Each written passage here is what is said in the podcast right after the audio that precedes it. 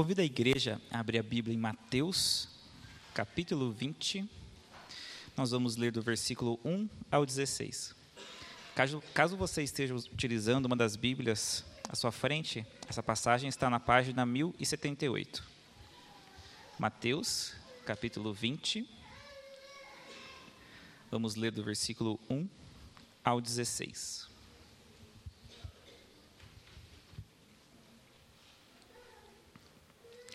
Assim diz a palavra do Senhor. Porque o reino dos céus é semelhante a um homem, dono de terras, que saiu de madrugada para contratar trabalhadores para sua vinha. E, tendo combinado com os trabalhadores o pagamento de um denário por dia, mandou-os para a vinha. Saindo por volta de nove horas da manhã, viu na praça outros que estavam desocupados, e lhes disse: Vão vocês também trabalhar na vinha e eu lhes pagarei o que for justo. Eles foram. Tendo saído de novo, perto do meio-dia, e às três horas da tarde, fez a mesma coisa. E, saindo por volta de cinco horas da tarde, encontrou outros que estavam desocupados e lhes perguntou: Por que vocês ficaram desocupados o dia todo? Eles responderam: Porque ninguém nos contratou. Então ele lhes disse: Vão vocês também trabalhar na vinha. Ao cair da tarde, o dono da vinha disse ao seu administrador: Chame os trabalhadores e pague-lhes o salário, começando pelos últimos, indo até os primeiros. Chegando os que foram contratados às cinco da tarde, cada um deles recebeu um denário. Ao chegarem os primeiros, pensaram que receberiam mais, porém, também estes receberam um denário cada um. Mas, tendo recebido, começaram a murmurar contra o dono das terras, dizendo: Esses últimos trabalharam apenas uma hora, mas vocês os igualou a nós, que suportamos a fadiga e o calor do dia. Então o dono disse a um deles: Amigo, não estou sendo injusto com você. Você não combinou comigo trabalhar por um denário? Pegue o que é seu e saia daqui, pois quero dar a este último tanto quanto dei a você. Será que não me é lícito fazer o que quero com o que é meu? Ou você ficou com inveja porque eu sou bom? Assim, os últimos serão os primeiros, e os primeiros serão os últimos.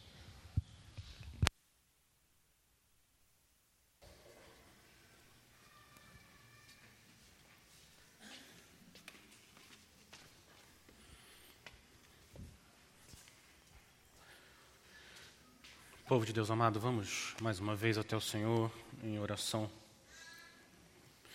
pedir ajuda dEle.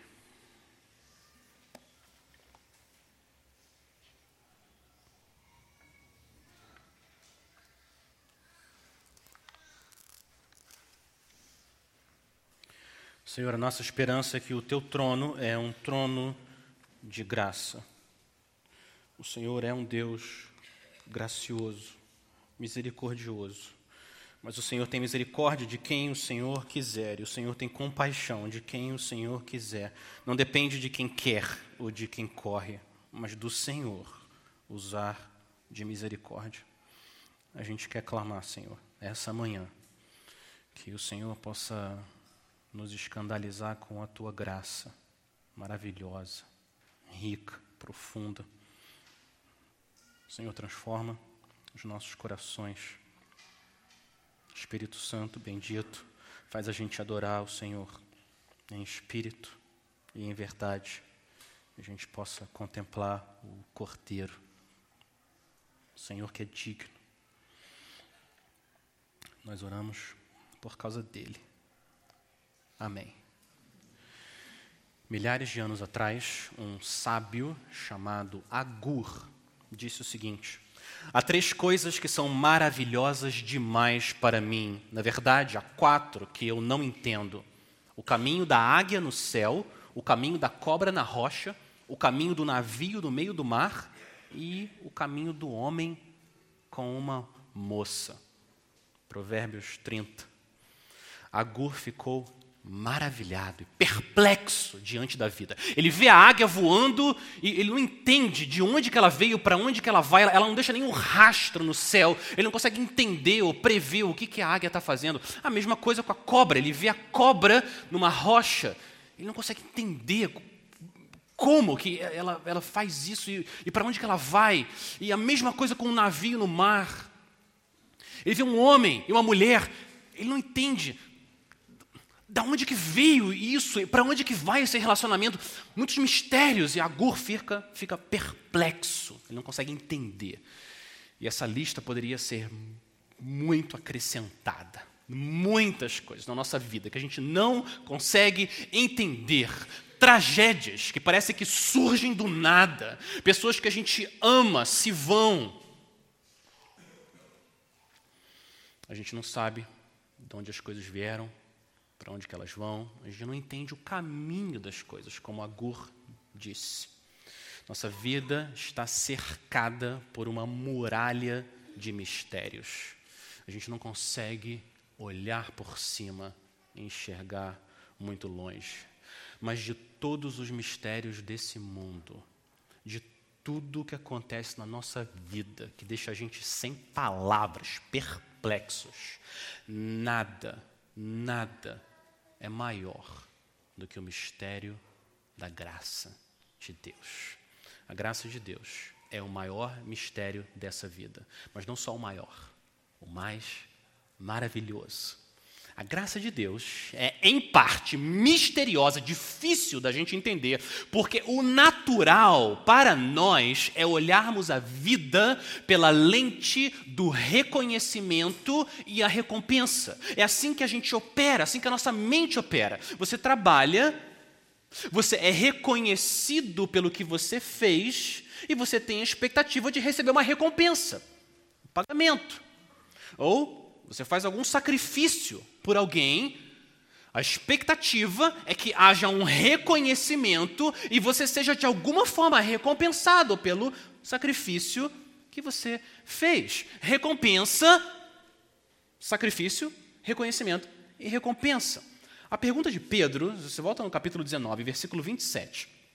A pergunta de Pedro na passagem anterior nasce dessa mentalidade de sacrifício, reconhecimento e recompensa. Mateus 19, 27.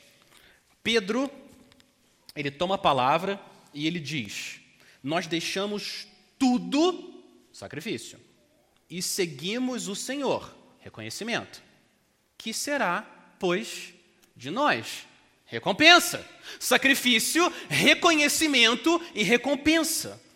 Jesus responde à pergunta de Pedro no final do versículo 29. No versículo 29, o Senhor, o Senhor diz que ele herdará. Olha o que ele fala no final do 29. Você, você receberá muitas vezes mais, Pedro, e você herdará a vida eterna. Você vai receber uma recompensa maior do que você consegue imaginar. Jesus promete vida eterna. Pedro, vida eterna, alegria, paz, amor trilhões de anos para você. Essa é a sua recompensa. Mas essa foi só a primeira parte da resposta de Jesus. Só a primeira parte. O capítulo 20, essa parábola que a gente ouviu, é a segunda parte da resposta de Jesus. Para a mesma pergunta, Jesus está respondendo exatamente a mesma pergunta. Prova de que Jesus ainda está respondendo a pergunta de Pedro é como ele começa o capítulo. Olha o versículo 30, é, Mateus 19, 30, o último versículo, o último versículo do, ah, do capítulo anterior. Porém, muitos, porém, muitos Desculpa, porém, muitos primeiros serão últimos e os últimos serão primeiros. Olha o que ele fala agora. Mateus 21, 20, versículo 1. Porque, porém, muitos primeiros serão os últimos e os últimos serão os primeiros, porque o reino dos céus é semelhante a um homem dono de terra. Jesus começa com porquê, porque ele está explicando como que o reino dos céus é diferente dos reinos da terra. Porque o reino dos céus é governado pela graça. Graça de Deus. Esse é o assunto. Essa palavra, favor imerecido, surpreendente de Deus conosco. Então Jesus explica a graça com uma história. Ele conta uma parábola. Porque Pedro precisa entender melhor a graça de Deus e nós também precisamos entender melhor a graça de Deus. Mas entender a graça de Deus não é suficiente. Jesus quer que a gente seja, que a gente faça mais do que entender. Jesus quer que a gente experimente essa graça e a gente expresse essa graça. Porque é possível alguém explicar a graça de Deus sem ter experimentado a graça de Deus. Eu entendo que milhares e milhares de pessoas dentro da igreja são capazes de explicar a graça sem nunca ter experimentado a graça. É possível descrever o evangelho sem nunca ter desfrutado do evangelho. E Jesus não quer isso. Ele quer que a gente experimente. É por isso que ele conta essa história. Uma coisa é você olhar para um pote e dizer: aquilo é mel.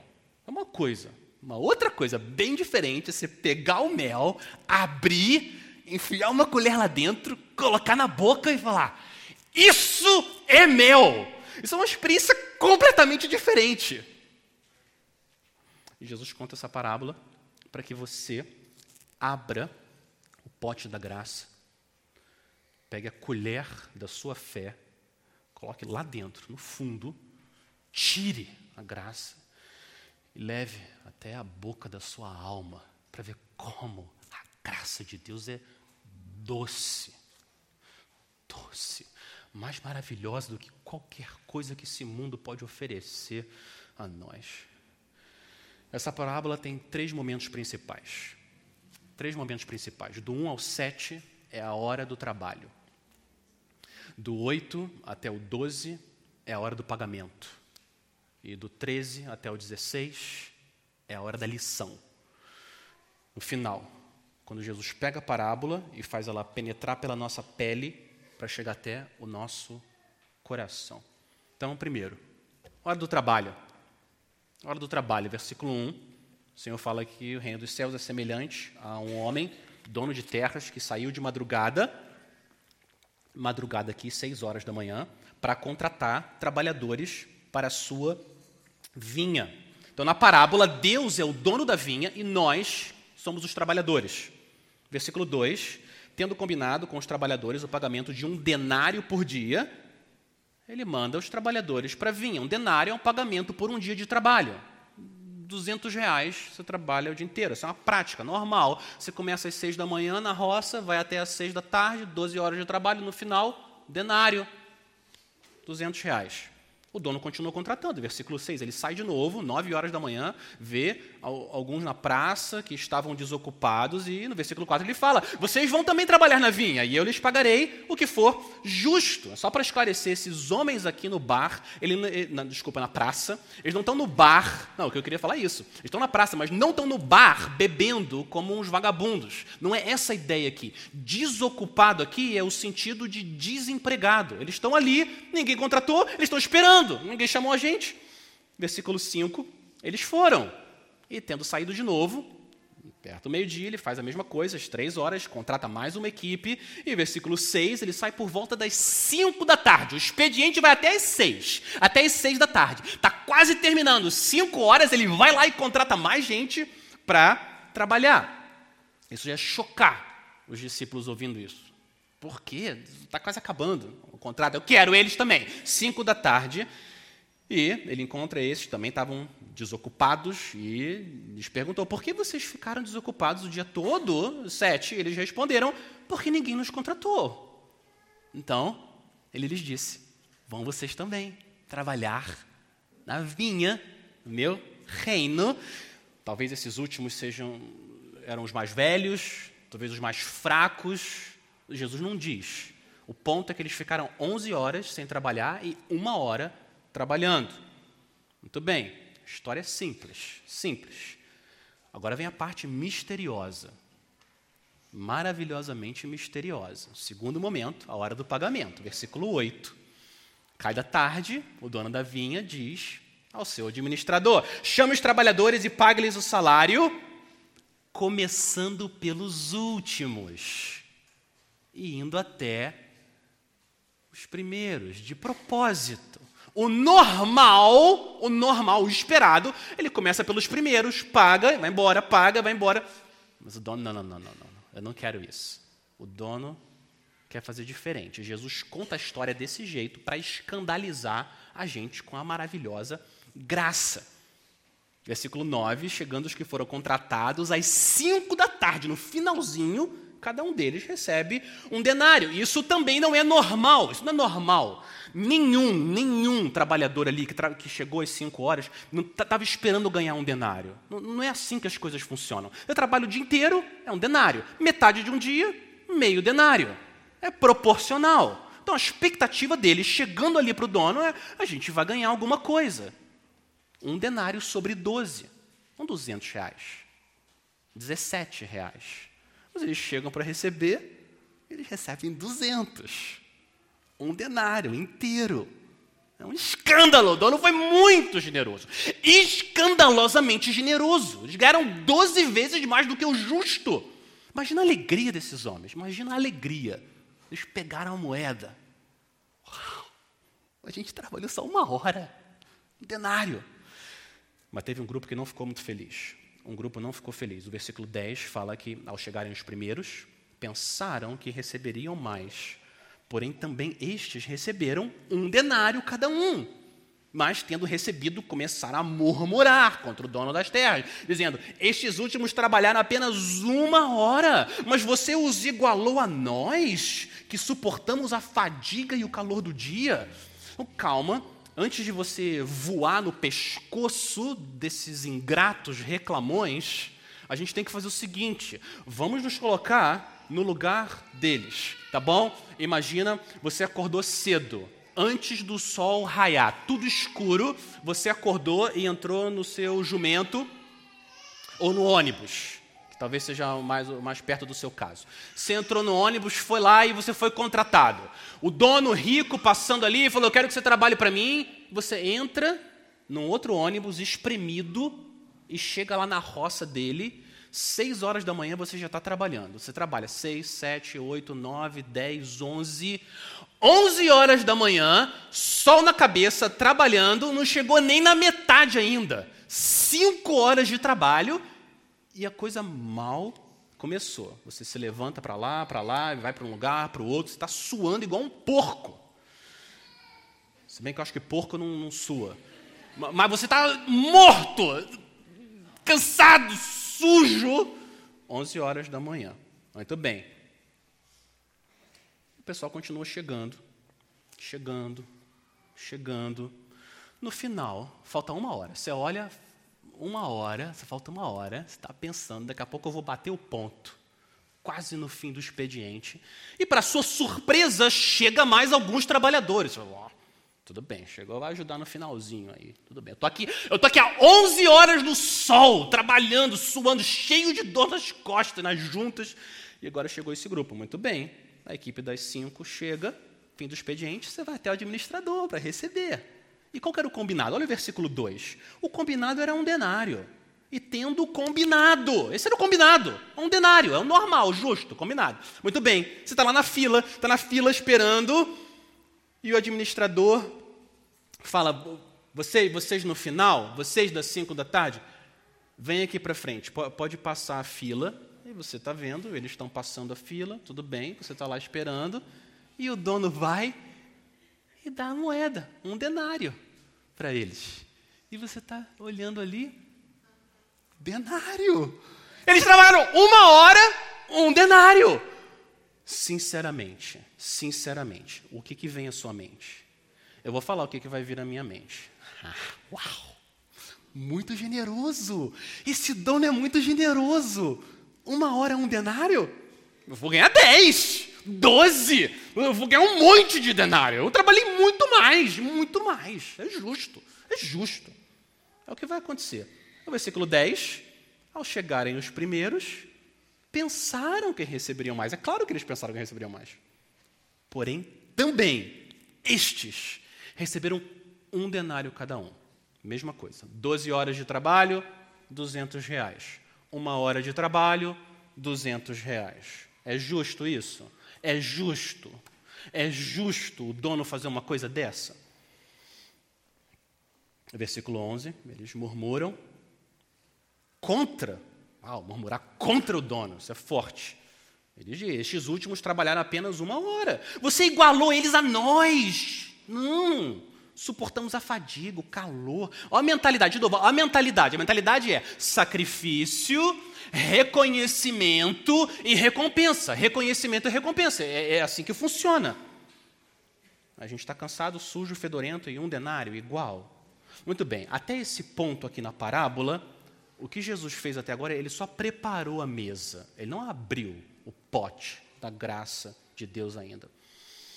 Ele explicou, mas ele vai nos, nos ajudar agora a experimentar, expressar a graça. Que a hora do trabalho terminou, a hora do pagamento terminou, agora vem a hora da lição, do mestre.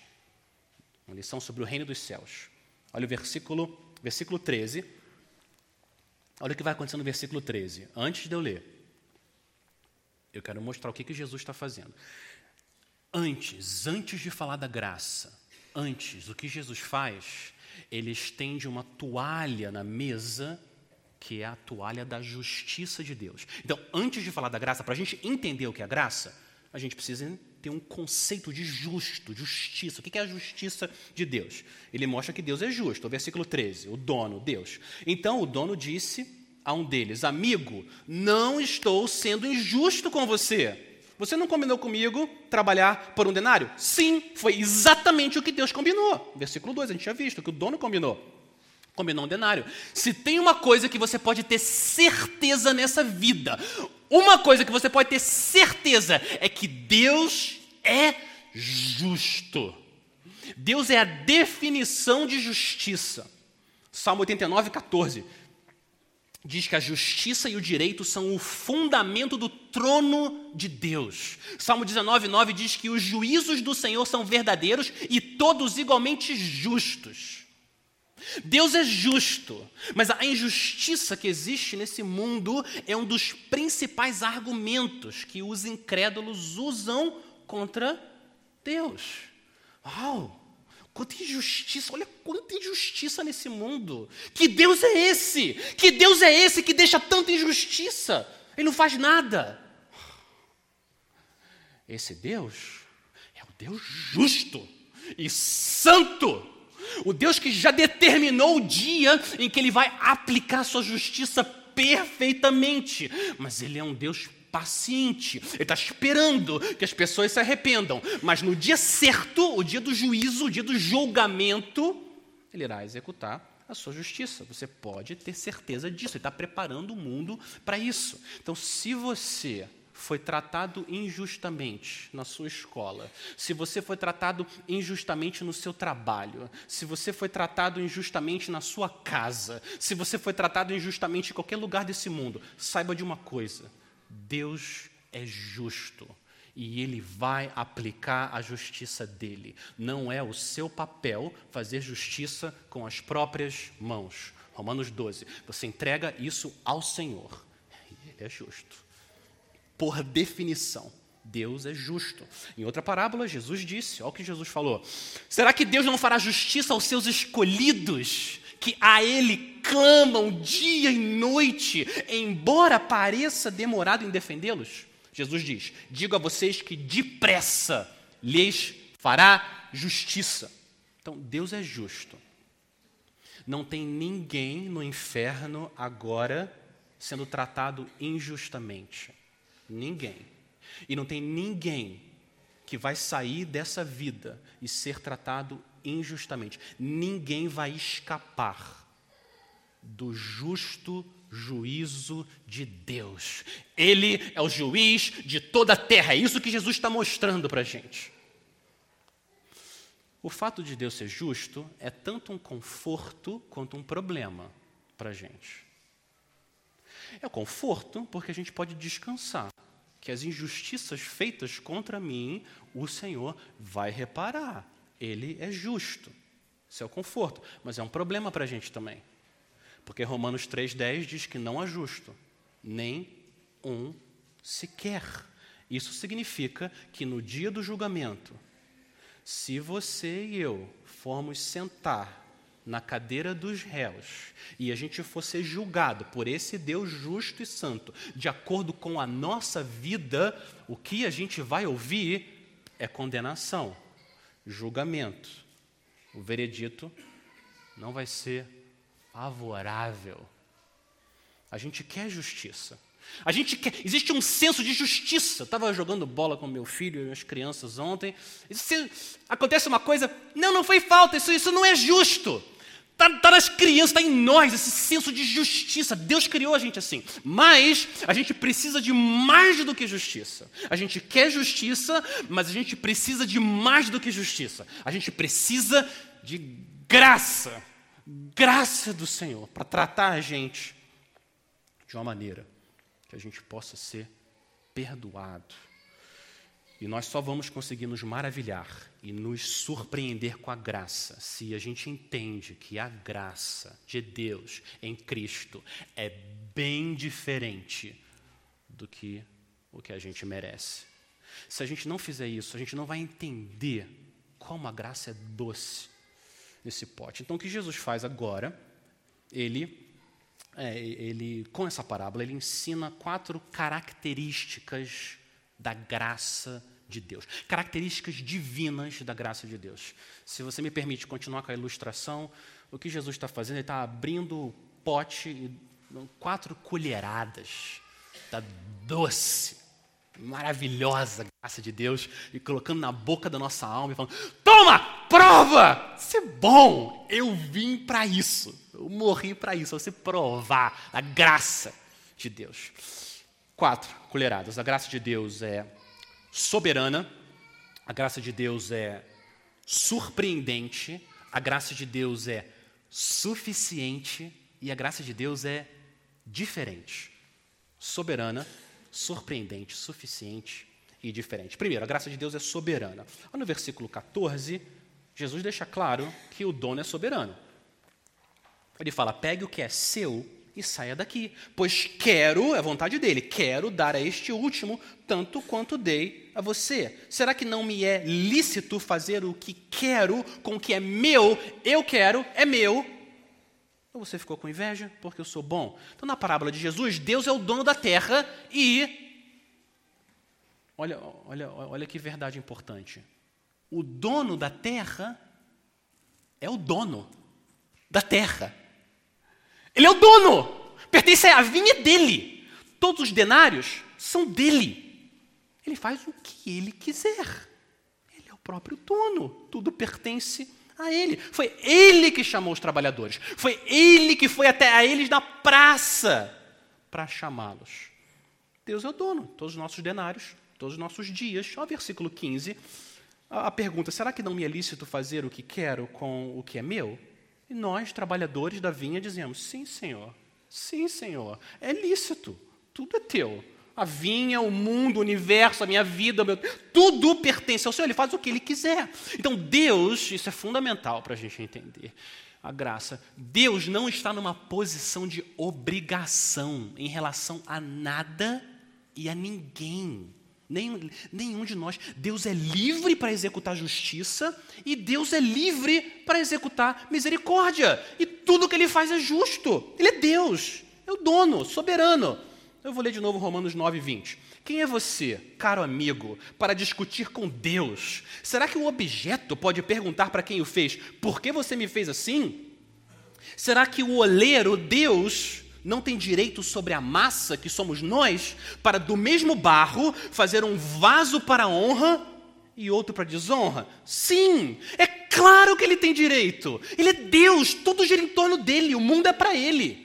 Dele, por ele e para ele. Sim, Deus é absolutamente livre. Na verdade, Deus é o único ser verdadeiramente livre em todo o universo. Deus não é semi-soberano.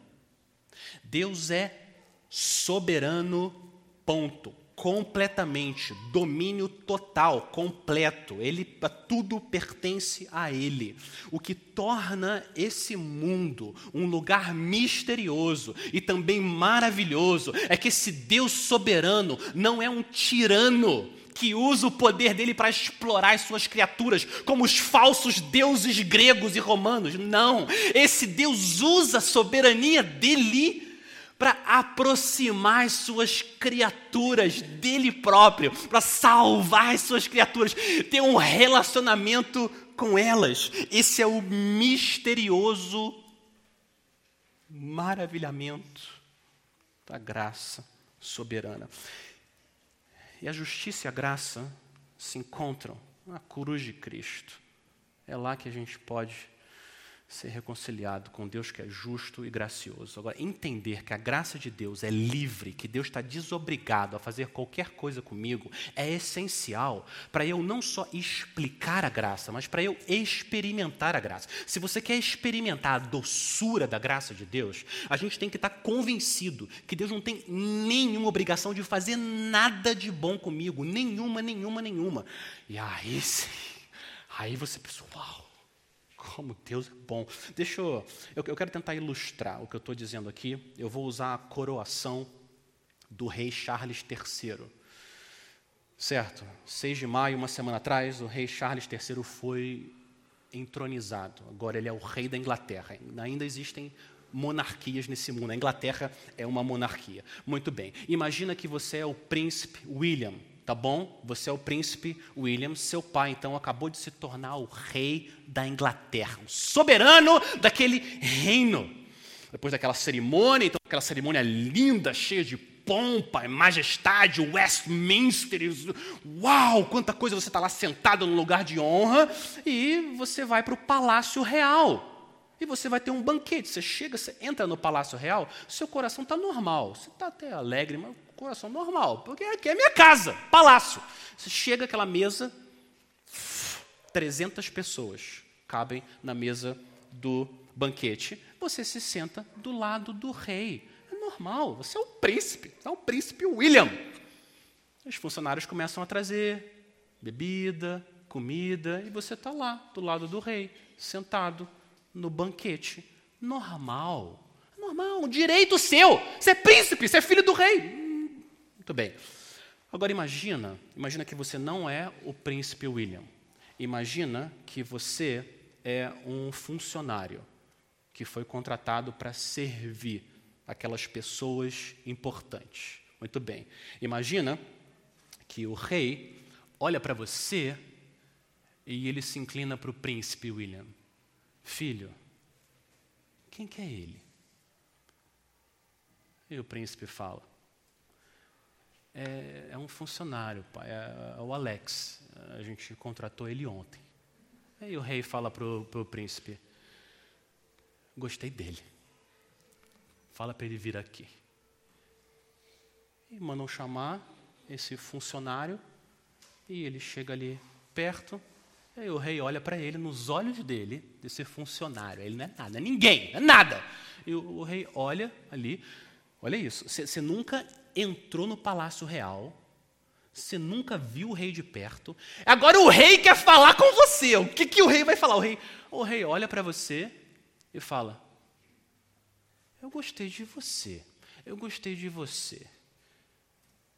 Filho, puxa uma cadeira aqui do meu lado, eu quero que ele almoce com a gente. Imagina, Imagina você nessa situação. Você ouve o rei falando: Eu quero que você almoce com a gente, senta aqui do lado. Ah, você olhar para trás e. Eu? Você está falando comigo? E o William puxa uma cadeira e senta William, Rei Charles III e você, no banquete do soberano. Pergunta, minha pergunta é: Faz diferença na sua experiência ser o príncipe William ou ser esse funcionário? Faz toda a diferença do mundo. Príncipe William é normal, meu direito. Agora, o funcionário. Eu fui contratado para ficar cortando batata e servir numa bandeja essas pessoas importantes. O rei para tudo, olha para mim e fala: Eu quero que você almoce do meu lado. Eu! Eu do lado do rei! A gente entende porque Davi fala: Quem sou eu, Senhor? Que é o homem, que dele te lembres, o filho do homem, que o visites. Faz toda a diferença quando eu sei eu merecia ser excluído da presença do rei para sempre, mas o rei sacrifica o filho dele no meu lugar para que eu tenha comunhão com Ele. Isso faz o pote se abrir e a gente provar da doce graça do Senhor. É um mistério, um mistério da graça, porque o Senhor me chamou para me sentar com Ele à mesa. Mas olha isso, além de soberana, a graça também é surpreendente, é impressionante. O versículo 9, a gente não pode perder esse detalhe.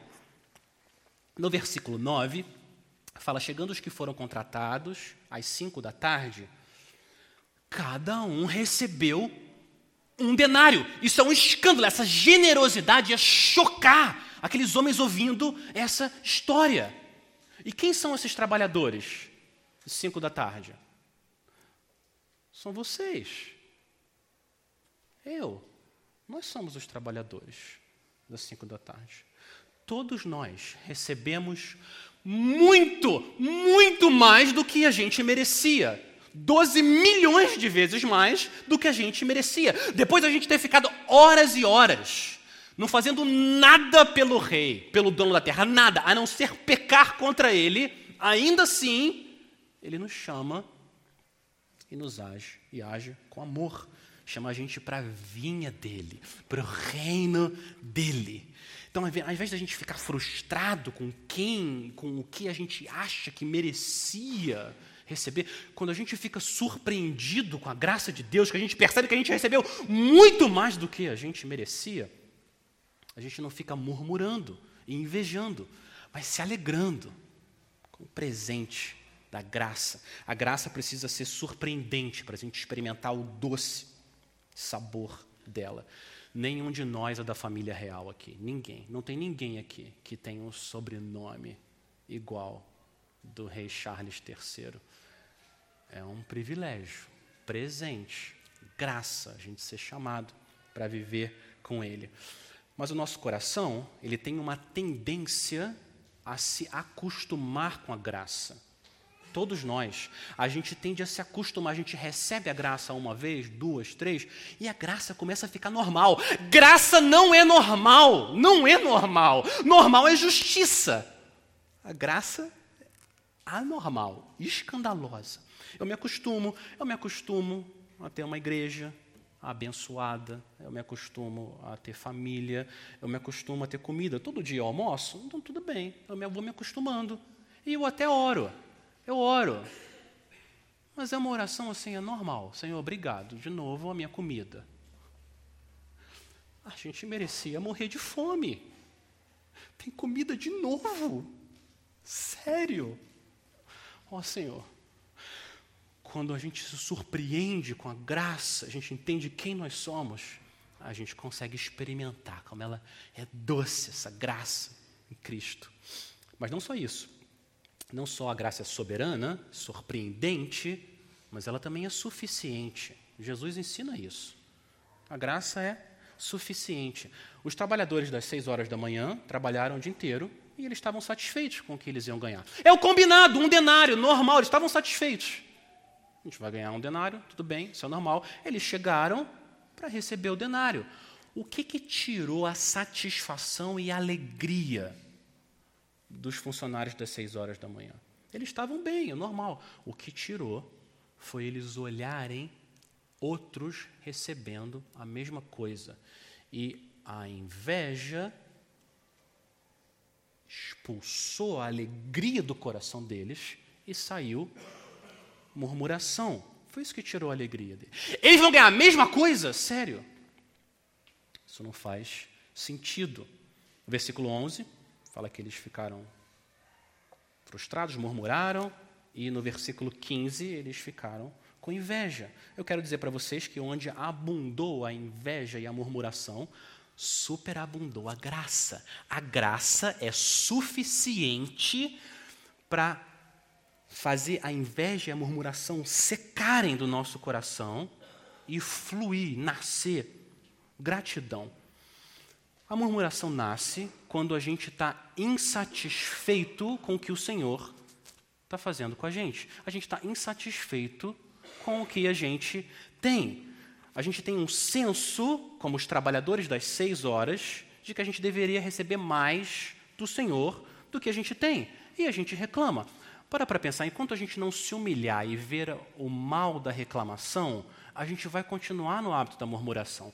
Para para pensar o que é a murmuração. Quando a gente reclama de qualquer coisa, o que a gente está dizendo, sem dizer, mas o que a gente está dizendo é: Deus não é bom. Deus não é bom. Se Deus fosse bom, não ia acontecer isso. Eu não ia ter só um denário, ia ter muito mais. E é por isso que a gente reclama. É daí que vem a murmuração essa insatisfação com o que Deus está fazendo na minha vida. E a murmuração é grave. É só a gente olhar o Antigo Testamento, como que Deus lidou com o povo de Israel. Ficava murmurando, murmurando, murmurando. E Deus várias vezes julgou e ameaçou o julgamento. Toda vez que eu reclamo, eu estou dizendo, Deus não é bom. Isso é uma mentira. Toda murmuração que sai da minha boca é mentirosa. Porque Deus é bom, Ele é justo, Ele é sábio. Então, se eu reclamo, percebe como é uma desonra enorme ao dono? Estou falando, dono, está tudo errado. Eu ia governar minha vida diferente. Eu? Governar diferente de Deus? Efésios 5,20 diz que nós devemos sempre dar graças por tudo a nosso Deus e Pai. Olha isso. Essa é uma afirmação abrangente. Sempre dá graças e por tudo, sempre e por tudo, em nome do nosso Senhor Jesus. Essa, essa é a nossa vida.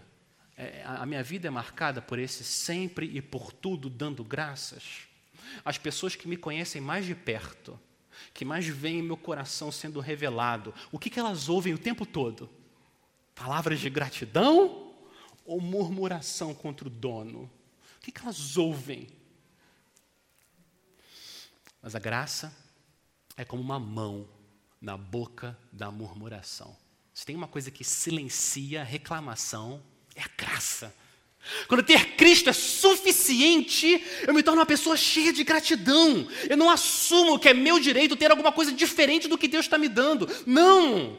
Ele já me deu tudo o que eu preciso. Eu tenho Cristo.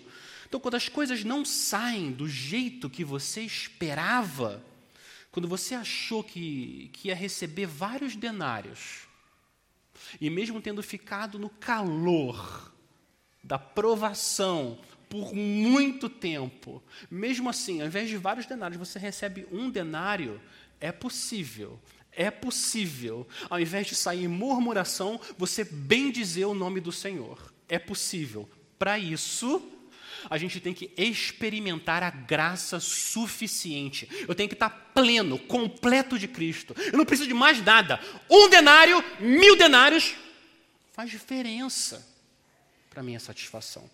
Porque eu já tenho Cristo, meu estômago espiritual está cheio do Senhor Jesus. Não preciso de mais nada. Agora, a graça, ela não vence só a murmuração. A graça vence a inveja também. Ela conquista, a graça conquista a inveja. O que é inveja? Inveja é esse sentimento de ressentimento por alguém ter o que eu acho que eu deveria ter. Ou por eu não ter, eu não tenho o que eu acho que eu deveria ter. E o outro tem. A inveja é, por natureza, comparativa e competitiva. E esse é um dos pecados que a gente menos fala, porque é vergonhoso a gente falar disso, que a gente luta contra a inveja. Mas esse é o mundo, debaixo do céu. O pecado penetrou no nosso coração e agora a gente tem que lutar contra a inveja. Jesus não quer, Jesus não quer que a gente fique se comparando com as outras pessoas e frustrados porque eles têm mais e eles têm o que eu queria Jesus não quer que a gente faça isso. Ele quer que a gente satisfaça de, um, de tal maneira que o nosso pote da graça é suficiente. Eu não ficar olhando para o pote dos outros. Deus já foi muito misericordioso comigo. Não preciso ficar olhando para o pote de todo mundo para ver quanto que tem ainda ali dentro e qual é o tamanho do pote tenho Cristo.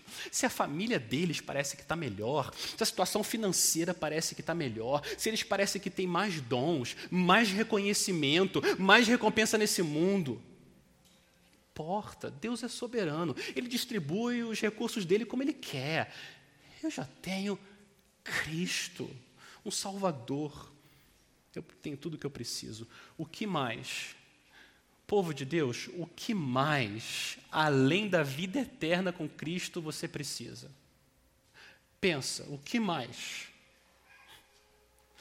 Vida eterna com Cristo, o Rei, o dono, sentado na mesa com Ele. O que mais a gente precisa? Mais nada. Se Ele dá outras coisas, a gente usa para a glória dele. Se Ele não dá, bendito seja o nome do Senhor. Então Jesus mostra que a graça é suficiente gente pode ficar satisfeito com o nosso denário. Não precisa de nada mais. Por último, a graça é soberana, surpreendente, suficiente, mas a graça também é diferente diferente de qualquer coisa que esse mundo pode oferecer. Ó, a primeira coisa que Jesus diz, quando ele termina de contar, contar a parábola, no versículo 16. A primeira coisa que ele diz é: Assim, os últimos serão os primeiros, e os primeiros serão os últimos. Agora, olha a última coisa que ele falou antes de começar a parábola. Capítulo 19, versículo 30, o último versículo do capítulo anterior. Ele falou a mesma coisa, mas inverteu a ordem. Porém, muitos primeiros serão os últimos e os últimos serão os primeiros. Jesus está repetindo exatamente a mesma verdade. O que Jesus está dizendo é que o reino dos céus é diferente dos reinos da terra. A maneira como o reino da terra, os reinos da terra operam é diferente, muito diferente. A maneira como o rei, o rei dos céus, como ele rege o mundo. Nos reinos da terra, os primeiros são os primeiros e os últimos são os últimos. É assim que funciona no reino da terra. Os primeiros, os grandes, os poderosos, os primeiros em força, os primeiros em grandeza, esses primeiros, eles são os primeiros, eles são exaltados pelo mundo, reconhece. E os últimos, os fracos, desprezados, eles são os últimos, eles são ignorados pelo mundo. É assim que o mundo funciona, é assim que o reino da terra funciona. O reino dos céus é diferente, no reino dos céus, é no reino dos céus é o contrário. Os últimos vão para o primeiro, e o primeiro vai para o final.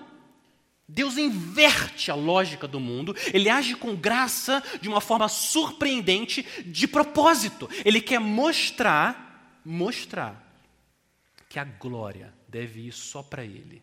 E por isso ele reduz os que acham que são alguma coisa a nada, e ele pega os que não são nada e eleva eles, para mostrar como Deus é glorioso. 1 Coríntios 1, 28. Deus escolheu as coisas humildes do mundo e as desprezadas e aqueles que não são, para reduzir a nada as que são. Com que propósito? A fim de que ninguém se glorie na presença do Senhor. É por isso que Deus age assim.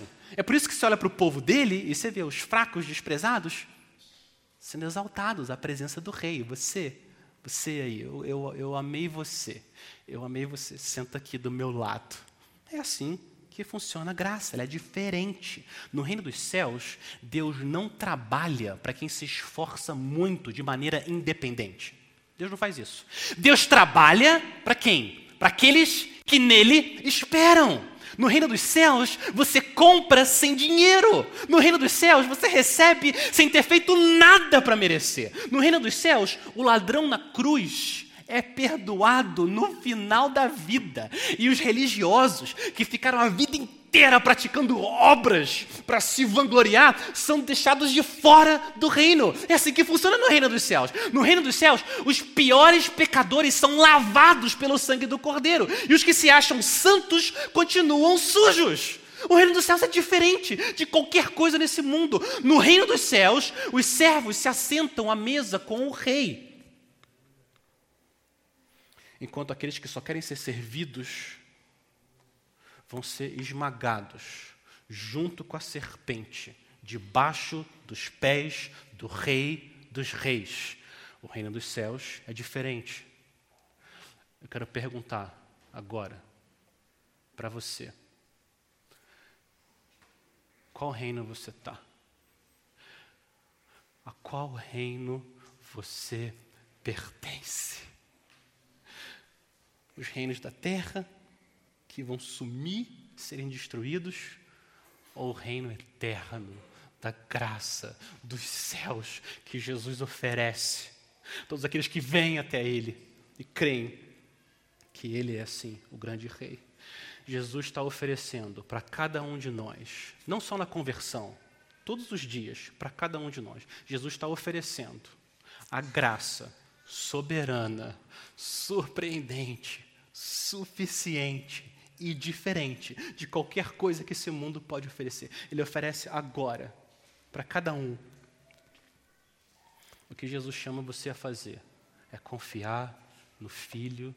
O que Deus chama você a fazer é confiar no Filho dele. Você crer que o Filho do Rei, naquela cruz, ele suportou calor, fatiga e o calor da ira de Deus, para que você não pudesse, para que você não precisasse passar por esse julgamento, mas que você pudesse se sentar ao lado dele nas bodas do Cordeiro. É isso que o Senhor promete. Trabalhadores da vinha, peguem o pote, peguem o pote da graça. Na força do Espírito Santo, abra o pote. Coloque a colher da fé o mais fundo que você conseguir, todo dia, todo dia, o mais fundo que você conseguir. Traz a graça doce do Senhor e coloca sempre na boca da sua alma, todo dia. É isso que Jesus oferece. Foi para isso que ele morreu, para que a gente pudesse desfrutar da graça dele, até a gente ficar satisfeito no Senhor. O rei Davi disse, Salmo 63, a tua graça é melhor do que a vida. Existem muitos mistérios, muitos mistérios nessa vida, mas nenhum é maior do que o mistério da graça de Deus. Amém? Vamos orar.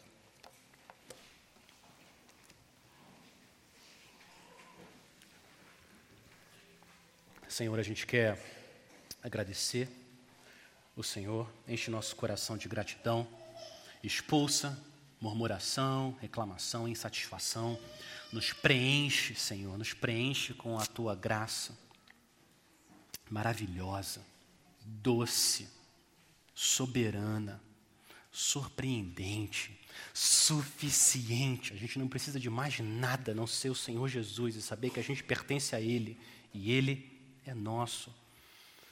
Senhor, nos ajuda a enxergar o mundo com os olhos da tua graça, para que a gente possa não só explicar a graça, mas experimentar a tua graça e poder expressar essa graça para esse mundo. Nós oramos no nome do nosso grande Rei. Amém.